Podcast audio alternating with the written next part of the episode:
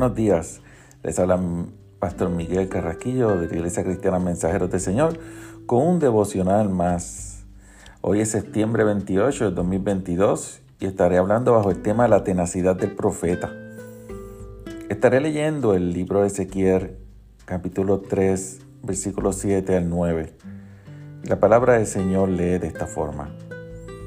Pero la casa de Israel no te querrá oír porque no me quieren oír a mí, porque toda la casa de Israel es dura de frente y obstinada de corazón.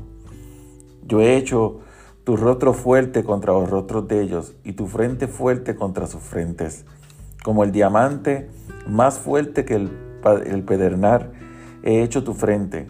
No los temas ni tengas miedo delante de ellos, porque son una casa rebelde. En este día Dios nos habla a través del profeta Ezequiel diciéndole a él, Hijo de hombre, ve y entra en la casa de Israel y háblale con mis palabras. Mas le abierto, ¿verdad? Le, le, también que el pueblo no le iba a escuchar.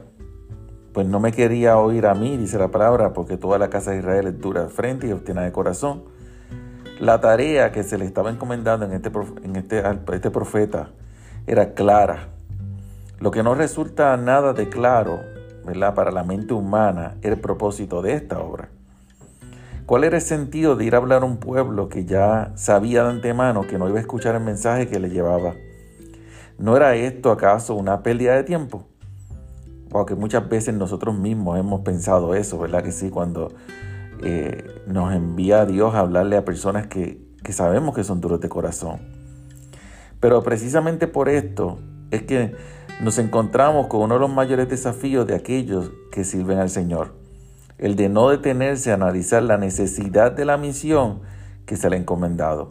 Vuelvo a repetir esa parte porque es bien importante. No te detengas a analizar la necesidad de la misión que Dios te ha dado. Nuestro llamado es a obedecer las instrucciones de aquel que nos ha enviado, aun cuando no entendamos la razón por la cual nos está enviando. Cuando Dios en el libro de Hechos le habló a Ananías para que fuera a visitar a, Saulo, ¿verdad? que estaba postrado, este le replicó que tal misión sería una locura. Pues claro, era un hombre que, estaba matando cristianos. ¿Cómo voy a ir a, a hablarle a este hombre? Al no entender la razón por la cual estaba siendo enviado, pues no quería obedecer. Dios, obstante, no nos ha llamado a nosotros a analizar sus pedidos, sino nos ha llamado a cumplirlos. Era necesario en este momento que el profeta tuviera cierta valentía para cumplir con la tarea que se le había encomendado. No es fácil ni agradable tener que ir a hablarle a personas que nosotros sabemos que son rebeldes, que no van a tener ningún interés en escucharnos.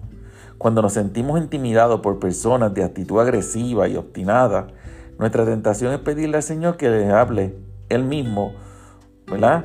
O como Moisés, a sugerirle que mejor envíe a otra persona.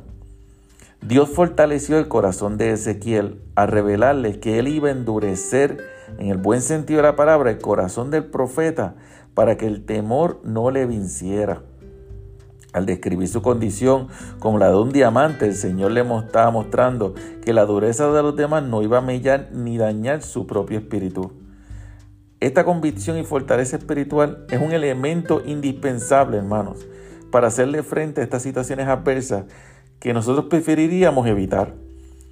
Dios reviste de estas cualidades a las personas que verdaderamente le quieren servir no solamente en situaciones agradables, sino también en aquellas que requieren valentía y coraje.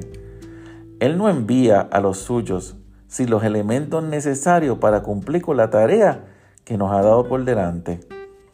Sé que no, no nos podemos rendir por el hecho simplemente hecho de que nosotros no entendemos por qué razón Dios nos está enviando a hacer algo. Porque ese no es, no, no es nuestro trabajo. Nuestro trabajo es obedecer lo que Dios nos está enviando a hacer, porque Él conoce el verdadero propósito que nuestra mente pequeña la mayoría de las veces no entiende. Hasta aquí la reflexión del día de hoy. Espero ¿verdad? que esto sea de edificación para su vida y que usted pueda compartirlo con otras personas para que así ellos puedan ser también edificados. Que Dios los bendiga y que la paz del Señor esté con todos ustedes. Hasta mañana, mis hermanos.